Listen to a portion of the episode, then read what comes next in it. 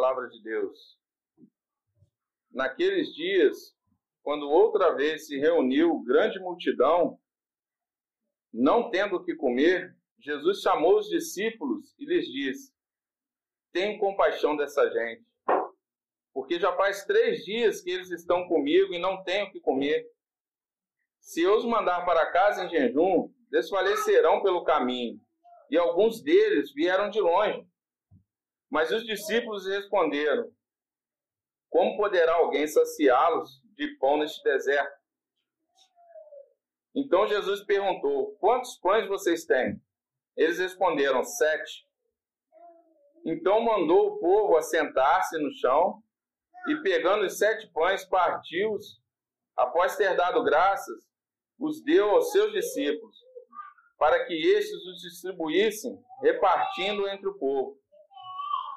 Tinham também alguns peixinhos, e abençoando-os, mandou que estes igualmente fossem distribuídos.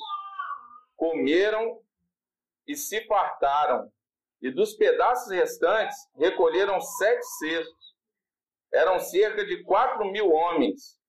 Então Jesus os despediu Logo a seguir, tendo entrado no barco juntamente com os seus discípulos, foi para a região da Dalma, Dalmanuta. Nós vemos aqui o, o Marcos relatando um episódio da segunda multiplicação dos pães. Às vezes, numa leitura meio dispersa, a gente nem consegue saber que houveram duas multiplicações de pães, né? que são eventos diferentes. Então a primeira foi para 5 mil homens e essa segunda para 4 mil homens. E nós meditamos nessa na mensagem dessa noite como o pão da vida para o homem todo. É... Às vezes esse pão da vida ele não é para todos os homens. Porque nós vemos aqui, toda vez que a Bíblia relata, nós já falamos, toda vez que relata de multidão, é de forma pejorativa. E nem todos os homens usufruem desse pão vivo de forma espiritual e material.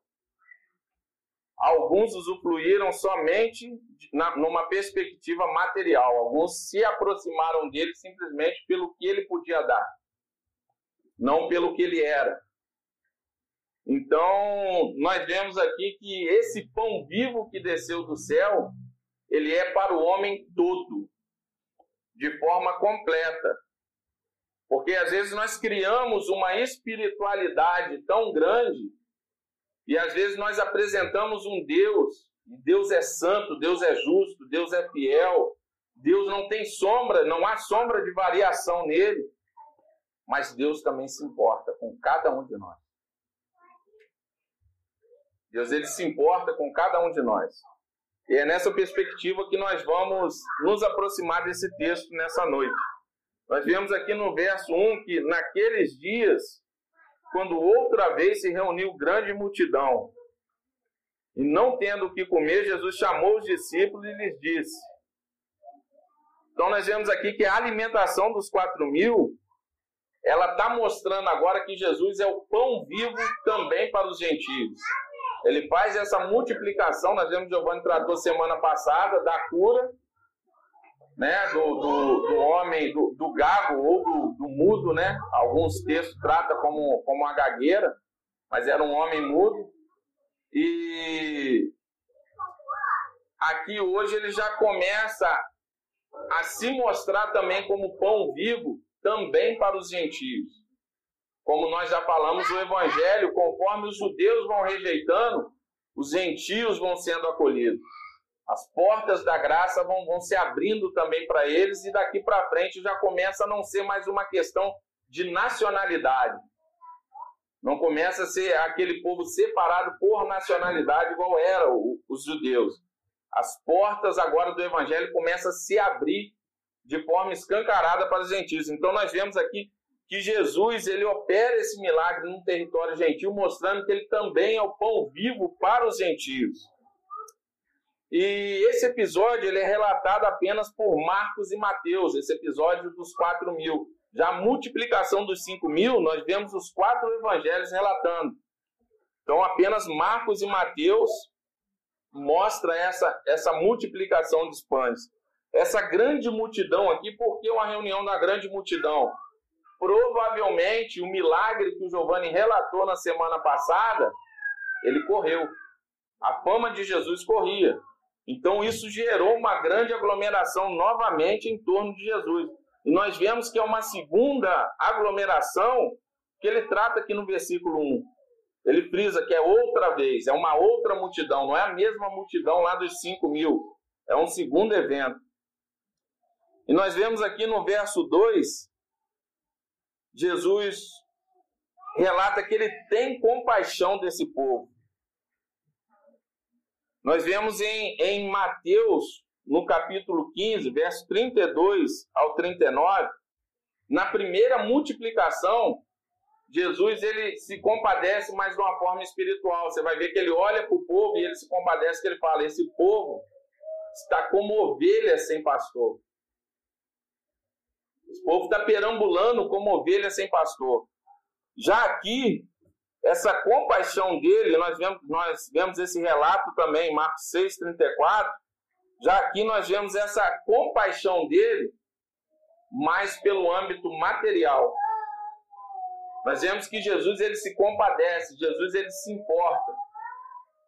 Jesus ele entende as nossas necessidades. Então ele relata aqui no capítulo 2: Eu tenho compaixão dessa gente. Já faz três dias que eles estão comigo e não tenho o que comer. Então ele expressa compaixão pelas necessidades físicas das pessoas, nós vemos que ele está ali ensinando há três dias, trazendo um alimento espiritual durante três dias, mas ele está ligado que aquelas pessoas estão há três dias sem comer. Ele enxerga no detalhe que tem pessoas que estavam ali no meio e veio de longe.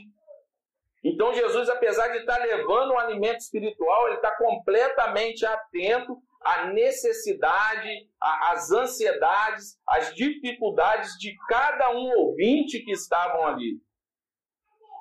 E aqui nós aprendemos que o Evangelho não é só algo que traz, nós devemos buscar em primeiro lugar o reino de Deus, a sua justiça, e Jesus mostra isso aqui, ele tem essa atenção, mas primeiro ele está alimentando aquele povo ali do alimento espiritual que transcende essa vida, que vai trazer vida eterna, mas ele não deixa ninguém faminto. Ele está atento à necessidade de cada um. Ele está colocando o coração dele na miséria de cada um.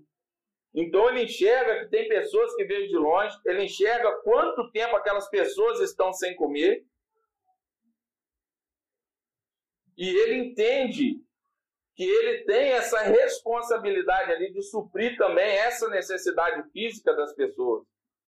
Então o evangelho, o pão vivo, ele transforma o nosso interior. Ele transforma, ele traz uma consciência de que esse mundo aqui, tudo aqui é passageiro.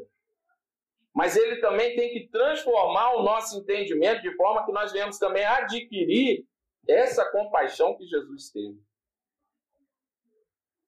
Nós, enquanto corpo de Cristo, nós, enquanto comunidade, nós temos que desenvolver essa compaixão aqui que Jesus teve. Nós temos que ter essa preocupação entre nós. Como que vocês chegaram até aqui? Vocês têm como voltar? Quem chegou até aqui comeu, eu sei como está a pessoa que está do meu lado. Ou a gente veio aqui, vamos ouvir os três dias aqui de mensagem espiritual e vamos embora para casa sem saber como cada um está. Então essa preocupação ela tem que ser gerada entre nós. E nós vemos aqui que é uma coisa que Jesus tem, Jesus estava ali, apesar de ele estar ensinando, ele estava completamente atento a tudo que estava acontecendo, a dificuldade de cada um, e os discípulos já não. Nós vemos aqui no verso 3: Se eu os mandar para casa em jejum, desfalecerão pelo caminho, e alguns deles vieram de longe. Jesus está atento a cada necessidade. O irmão que chegou aqui hoje, ele tem como voltar? O irmão que chegou aqui hoje, como que ele vai voltar? Ele vai voltar debaixo de chuva? O irmão que chegou aqui hoje, como é que ele está na casa dele? O que está esperando ele lá quando ele voltar? Todo mundo aqui mora perto, mas tem alimento para decorrer da semana? Então o evangelho, ele traz essa transformação, ele não é só algo místico, algo espiritualizado, que não traz para a vida prática, é o que nós estamos falando o tempo todo. Esse cuidado tem que ser desenvolvido nas pessoas que estão em Cristo. Esse cuidado, essa compaixão que Jesus expressa aqui, tem que ser desenvolvido entre nós. Porque se Deus, se Deus, enquanto manifesto na pessoa de Cristo, ele entendeu as nossas aflições, ele entendeu as nossas dores. Jesus aqui ele está preocupado, ele não está falando de algo que ele não sentiu, não. Jesus sabia o que era passar fome. Se você vê em Mateus, no capítulo 4, no verso 2, após os 40 dias de jejum, você vai ver que o texto diz que ele teve fome. Então, o Deus que nós estamos interagindo nessa noite, enquanto na pessoa de Cristo, ele sentiu fome, ele sabe o que é sentir fome. O Deus, enquanto na pessoa de Cristo, ele sabe o que é ser desprezado, porque ele foi desprezado enquanto andava pela terra. O Deus na pessoa de Cristo, ele sabia o que era ser humilhado, porque ele foi humilhado. O Deus na pessoa de Cristo, ele sabia o que era sentir dor, porque ele sentiu dor. O Deus na pessoa de Cristo sabia o que era sentir um escárnio, porque ele sentiu um escárnio na própria carne, na minha, na sua carne. O Deus na pessoa de Cristo chorou enquanto perdeu um amigo. Ele sabe o que é perder um amigo. Ele sabe a dor que é estar nessa carne e perder um ente querido. Então, Deus na pessoa de Cristo hoje, ele entende o meu e o seu coração, ele sabe as suas e as minhas aflições, ele sabe as suas e as minhas necessidades, e ele é o pão vivo que foi partido por nós para dar vida eterna, não só vida eterna, mas suprir todas as nossas necessidades. O Deus na pessoa de Cristo sabe o que é estar aflito com um familiar. Então ele se compadece, não é algo distante, não. Ele passou, ele sentiu. E de forma que ele passou e sentiu, e ele falou para nós que no mundo nós teríamos aflições para que nós tivéssemos bom ânimo, porque ele venceu o mundo e eu e você, na pessoa de Cristo, quando nós estamos em Cristo Jesus, nós vamos vencer também. Nós podemos superar a ansiedade, nós podemos superar a depressão, nós podemos superar qualquer falta que hoje esteja te afligindo. Entregue isso hoje a Cristo Jesus, abra o seu coração para Ele. Então, as necessidades em Cristo Jesus, nesse pão vivo, não existe mais. É só você confiar, é só você entregar. Deixa as suas preocupações aos pés da cruz. Ele sabe, ele conhece as nossas falhas e as nossas fraquezas. E o Evangelho, apesar de transcender esse mundo, de ser algo realmente muito maior, muito melhor, algumas pessoas aqui se aproximaram e ficaram só para essa vida. Não usufruíram desse pão na plenitude que ele traz. Algumas pessoas queriam somente saciar o próprio ventre. Já outros não. Já outros usufruíram dessa plenitude espiritual e material. Nós vemos aqui no verso 4: Mas os discípulos responderam: Como poderá alguém saciá-los de pão neste deserto? Mais uma vez a gente fica. É, é uma pergunta. É, eles não esqueceram a primeira multiplicação de pães.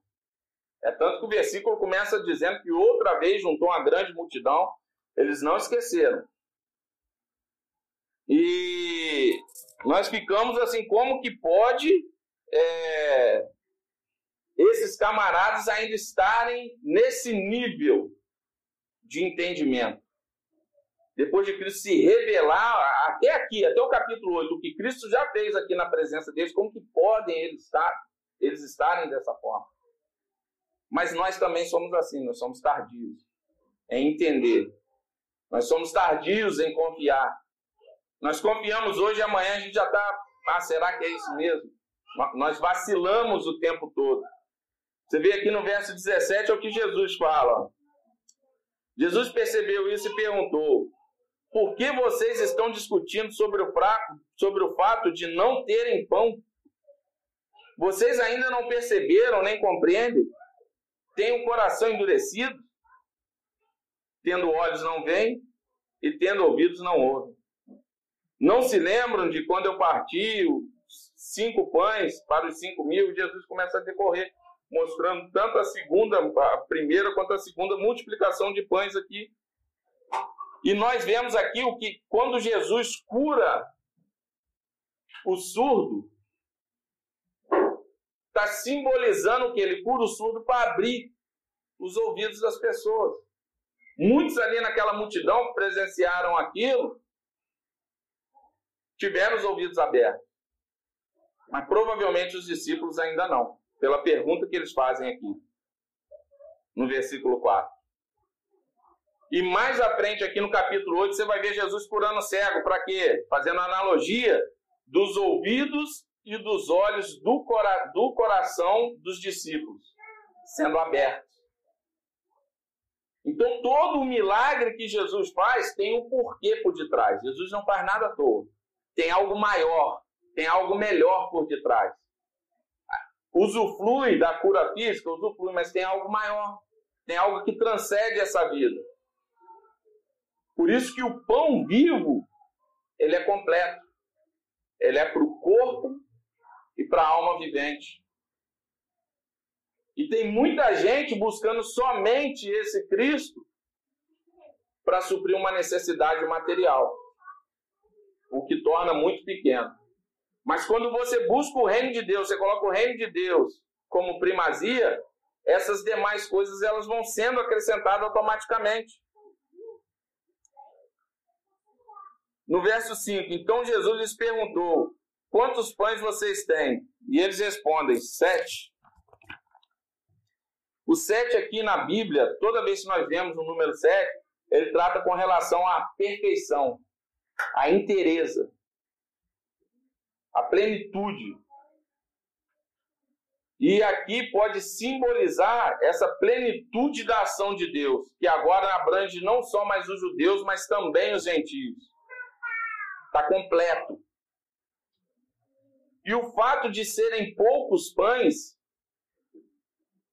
torna o milagre ainda maior e mais autêntico. Porque Jesus o tempo todo tinha curioso e fariseu no meio da multidão tentando acusar ele de alguma coisa. Então aqui não tem como. A, a escassez torna o milagre ainda maior. Então nós vemos aqui Jesus multiplicando esses sete pães. No verso 6. Então mandou o povo assentar-se no chão, era normal uma, uma refeição. Convidou o povo para sentar-se no chão, pegando os sete pão, partiu e após ter dado graças, deu aos seus discípulos para que os distribuíssem repartindo entre o povo. Então, o partir do pão e distribuí-los são elementos comuns na refeição judaica. E nós vemos aqui que, apesar da incredulidade dos discípulos, Jesus coloca eles diretamente envolvidos. Quem servia era eles. Então, eles pegam ali e começam a servir a multidão. E aqui abre um parênteses também para nós. Jesus ele tem feito muito por nós. Nós vemos aqui que a, a comunidade aqui não tinha muita coisa, mas eles estavam prontos para compartilhar. Você imagina no meio de uma multidão, longe de casa, isso aqui era praticamente um lanche. Tá lá você com a sua família, eu com a minha família, Giovanni com a família dele, num lugar deserto. O camarada chega e pede lá o seu pão e o seu peixe para. Me dá isso aí, vamos, vamos compartilhar. Vocês entregariam? Então nós vemos aqui também a prontidão dessa multidão em compartilhar o pouco que tinha. Já tinha gerado uma espécie de, de fé, ainda que seja pequena. Eles confiaram em Jesus. Eles compartilharam o que eles tinham. E quando nós compartilhamos, irmão, quando nós temos um coração grato pelo que nós temos e nós temos o prazer de compartilhar com a perspectiva correta, com a intenção correta, nós não vamos ter falta em Cristo.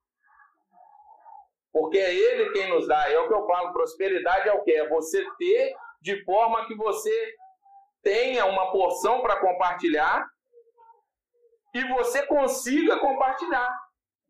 Porque tem gente que tem, mas não consegue compartilhar. E às vezes a gente fica pensando que tem que ter muito para compartilhar. E nós vemos que não. A comunidade de Jesus Cristo é esse trabalho aqui, de formiguinha. Um compartilha um pouco, o outro compartilha um pouco, e Cristo vai acrescentando mais. É normal se você for um bom mordomo, não é mandinga. Se você for um bom mordomo, se tiver a perspectiva correta no coração, você pode ter certeza, Deus não vai deixar faltar de forma que você tenha com que compartilhar. Não precisa fazer barganha. Não precisa fazer prova de fé, vou fazer uma prova de fé, vou dar uma oferta de não sei o quê. Não precisa disso. É consequência. As nossas necessidades básicas vão ser supridas em Cristo. E a necessidade tem que ser compartilhada na comunidade. Havia uma falta. A falta na comunidade de Jesus Cristo é somente uma oportunidade para que o milagre aconteça. Mas nós temos que ter essa disposição, a perspectiva correta de coração, não ter vergonha, não ter orgulho de compartilhar uma falta, uma necessidade, para que todos nós possamos expressar nossa generosidade. Nós vemos isso aqui. Cada um pegou ali um pouquinho que tinha para estar aqui. E Jesus multiplicou. Nós vemos aqui no verso 7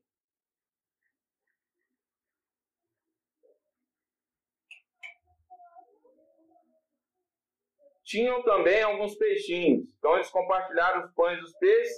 Jesus os abençoou e mandou que esses igualmente fossem distribuídos. Então ali ele pegou, colocou os discípulos para distribuir igualmente. Verso 8: Comeram e fartaram, e dos pedaços restantes recolheram sete cestos. Esse sexto aqui no grego é diferente do sexto da, da, da primeira multiplicação. Esse sexto aqui, o, o, termo que ele usa no grego é o mesmo termo lá de Atos, quando enfiaram o Saulo dentro do cesto e desceram pela, pela muralha. Então esse cesto aqui era um cesto grande, e cabia um homem dentro. E nós vemos aqui o que? A questão de que quem compartilha em Cristo não há falta, que Cristo ele está para além das nossas necessidades. Todos comeram e se fartaram. Cristo ele está muito além da sua e da minha necessidade. Cristo ele está muito além da minha e da sua satisfação. Muito. Seja qual for a tua necessidade, seja qual for a tua satisfação hoje, coloque aos pés do Senhor. Cristo será suficiente. Verso 9. Eram cerca de quatro mil homens. Então Jesus os despediu. Esses quatro mil homens, como nós já vimos aqui na primeira multiplicação, as mulheres não eram contadas na época. As mulheres não eram contadas na época, as crianças não eram contadas na época, Aqui nós tínhamos uma multidão de aproximadamente 16 mil pessoas. nós vemos aqui que Jesus multiplicou os pães, todos comeram e se fartaram. No verso 10, logo a seguir, tendo entrado no barco, juntamente com seus discípulos, foi para a região da Dalmanuta. Essa região aqui não é falada em nenhum livro secular e no Novo Testamento é o único lugar que é citado. Provavelmente, alguns arqueólogos, quando houve um grande, um baixo nível no mar da Galiléia, eles acharam alguns ancoradores de barco entre Magdala e Cafarnaum. Então era um pequeno porto entre essas duas cidades. Jesus saiu ali e foi para lá. O que foi feito aqui com esse restante de pão não é relatado. Provavelmente com os discípulos não ficou. Quem leu o capítulo todo vai ver que mais na frente aqui que eles estavam no barco discutindo acerca de não ter pão, quando Jesus fala do fermento dos fariseus. Então não ficou com os discípulos. Provavelmente ele deixou esses cestos com a multidão que havia compartilhado, para que no meio do caminho eles não tivessem falta ao voltar para sua casa. Da primeira multiplicação para essa segunda multiplicação, uma grande diferença que nós vemos é o que? Esse público aqui ficou três dias com Jesus. Às vezes os ensinos de Jesus demoravam um pouco mais. Já a primeira multiplicação durou apenas um dia. Então nós vemos aqui, irmãos, que Cristo ele não só supre as nossas necessidades espirituais, mas também as nossas necessidades materiais. E eu te pergunto nessa noite: você já encontrou o pão da vida? Nós realmente encontramos o pão da vida? Esse pão vivo que desceu, que foi partido por nós, ele realmente foi encontrado por nós? Eu tenho certeza que cada um de nós aqui não tem falta de pão em casa. Nós estamos falando de um Deus que entende quem é eu e você. Nós estamos falando de um Deus que entende a nossa mente, ele entende os nossos tropeços, ele entende as nossas ansiedades, ele entende as nossas frustrações. É um Deus que está perto, é um Deus que se compadece. E o que, que tem nos faltado em Cristo? O porquê nós andamos tão ansiosos? Por que, que nosso coração ainda está mais para próximo desse coração dos discípulos? Um coração que ainda não entendeu o poder de Deus e o que ele pode fazer.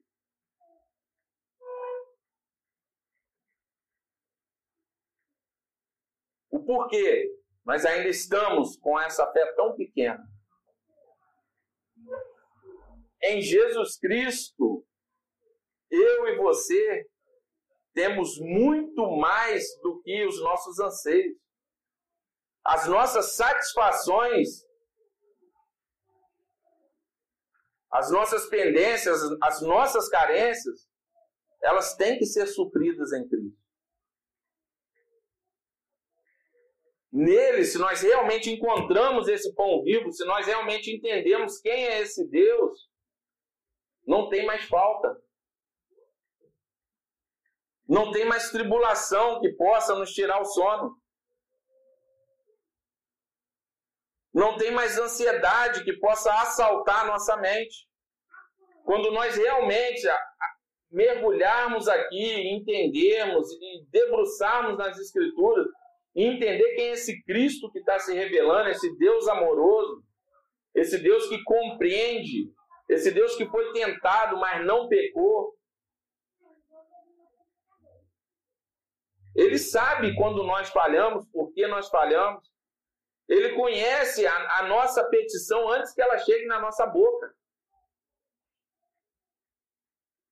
E ele se importa com a minha e com a sua necessidade. E ele não só se importa, como ele tem poder para suprir, como ele mostra aqui. E o que, que nós temos que fazer? Confiar. Entender quem ele é, caminhar com ele. Nós temos que estar disposto aqui, ó, a estar três dias ao lado dele, como esse público ficou. Às vezes nós não conseguimos estar ao lado dele durante uma hora e meia no domingo. É desconfortável, às vezes, estar ao lado dele uma hora e meia no domingo para se alimentar do pão espiritual. Aí, ao decorrer da semana, nós queremos todas as nossas necessidades supridas. E nós, mesmo estando em Cristo, entendendo quem é Cristo, a palavra sendo exposta, nós estamos correndo o risco de ser alguns da multidão que se aproximou só para encher a barriga. Porque quando nós entendemos que isso aqui, o problema que nós realmente tínhamos, que o problema do ser humano é um só, é o pecado. Ele foi resolvido aqui em Cristo, ele foi resolvido na cruz. O restante, irmão, a gente vai caminhando. A gente vai resolvendo. O que não der para resolver, a gente posterga, entrega para Deus. Não adianta ficar sem sono, ficar sem dormir, ficar preocupado, não vai resolver, só vai ficar doido, você vai surtar. Não adianta. Não resolve nada. A sua preocupação, o, o seu transtorno, a sua ansiedade, ela não resolve um milímetro do seu problema. Pelo contrário, você está andando para trás. Descansa no Senhor nessa noite. Entende que Ele está vendo a sua necessidade. Busca Ele, coloca Ele como primazia. Busca Ele em primeiro lugar. E eu tenho certeza, tenho certeza, que o seu coração vai ser transformado de forma que você não vai querer nada super. A sua oração vai ser transformada. O seu desejo vai ser alinhado com o de Cristo, alinhado com as verdades do Evangelho e você vai começar a ter satisfação em Cristo Jesus. E aqui um outro ponto. Qual a dificuldade que nós temos ainda de compartilhar? Que nós vimos aqui que não precisa de muito para compartilhar. Eu sempre costumo dizer, a, a pessoa tem aquela perspectiva, ah, se eu tivesse 10 carros, eu dava um. Se eu tivesse duas casas, eu dava uma. Você tem roupa na sua casa que você não usa faz quase anos. E tem gente que está com dificuldade do que vestir. Por que, que nós temos essa dificuldade de compartilhar? Tem pessoas carentes do arroz com feijão. Na nossa casa a gente joga comida fora todo dia, escolhendo o que comer. E qual a dificuldade que nós temos de compartilhar? E aqui, quando eu falo do compartilhamento, eu agradeço a Deus que eu tenho certeza que nós temos aqui, de repente, todo mundo aqui não está comendo, não tem uma mesa de, de gente que é milionário. Mas eu creio que todos aqui estão fartos com as necessidades supridas. Mas Jesus aqui, ele me ensina que tem gente aqui que está rejeitando ele, tem gente que está aqui pensando no próprio ventre, e ele teve compaixão dessa gente. Então, a nossa primeira necessidade, o nosso tempo, o nosso dinheiro, o nosso alimento, a nossa vestimenta, é com os domésticos da fé. Uma vez que isso está suprido, nós temos que enxergar os de fora. Porque a palavra de Deus nos ensina que nós temos que amar o inimigo. E amar não é às vezes você arreganhar os dentes, que você tem dificuldade com a pessoa, não é você viver de dente. Mas é se a pessoa tiver uma necessidade, do mesmo jeito que eu socorro o irmão, eu tenho disponibilidade, generosidade de compartilhar o que eu tenho com ela, de socorrer a ela. O bem que eu quero para mim, eu tenho disponibilidade de fazer, ainda que eu não consiga estar tá todo dia com ela andando e arreganhando os dentes. Mas no caso de uma necessidade, eu socorro. No caso de precisar de um alimento espiritual, eu levo a mensagem da palavra de Deus. Não estou falando para você suprir capricho dos outros, não. Estou falando de necessidade, como houve aqui. Que Jesus está alimentando gente que não está nem aí para ele. Gente que queria comer logo para ir embora. Tinha esse público no meio da multidão. E a palavra diz que Jesus se compadece. Qual a dificuldade que nós temos de compartilhar, de se compadecer? O que, que ainda está faltando em nós? Se nós estamos em Cristo. Ah, não, mas é o meu jeito. Não, o seu jeito muda.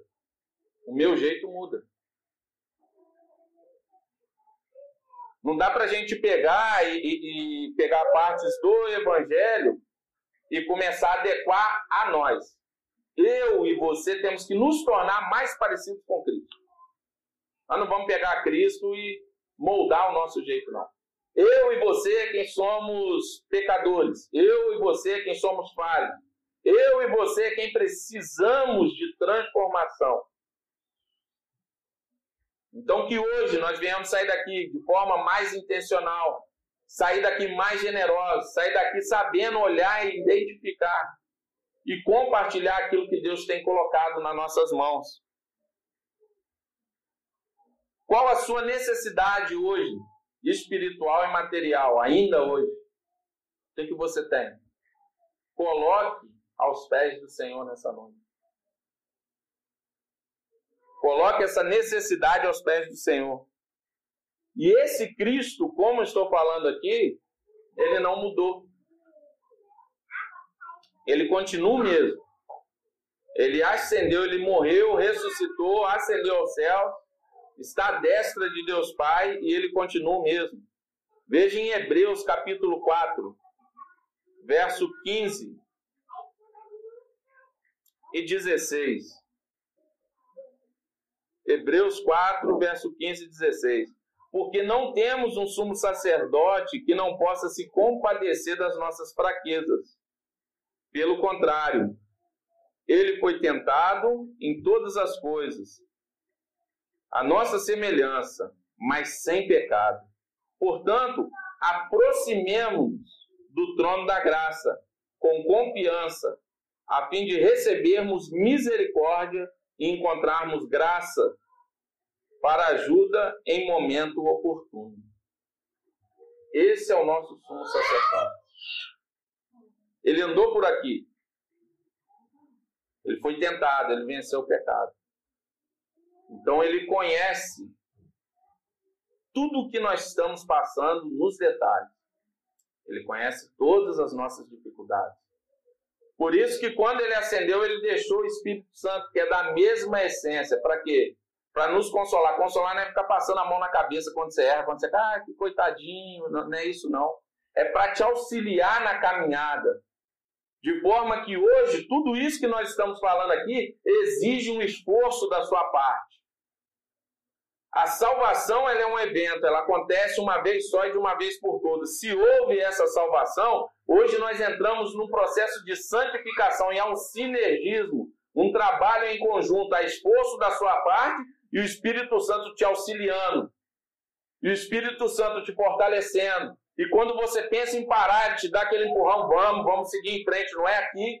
Nós não temos que parar aqui, aqui nós somos peregrinos estrangeiros, nós temos que continuar caminhando e de forma que nós hoje, no mínimo, temos que nos manter de pé, porque nós temos esse auxiliador que nos comporta, que nos sustenta, que nos revigora a força na caminhada. Então, do mesmo jeito que esse Cristo se compadece e entende, eu não consigo dar mais qualquer desculpa para ele, porque ele sabe quando a desculpa é para ajuda. E ele mesmo deu a ordem.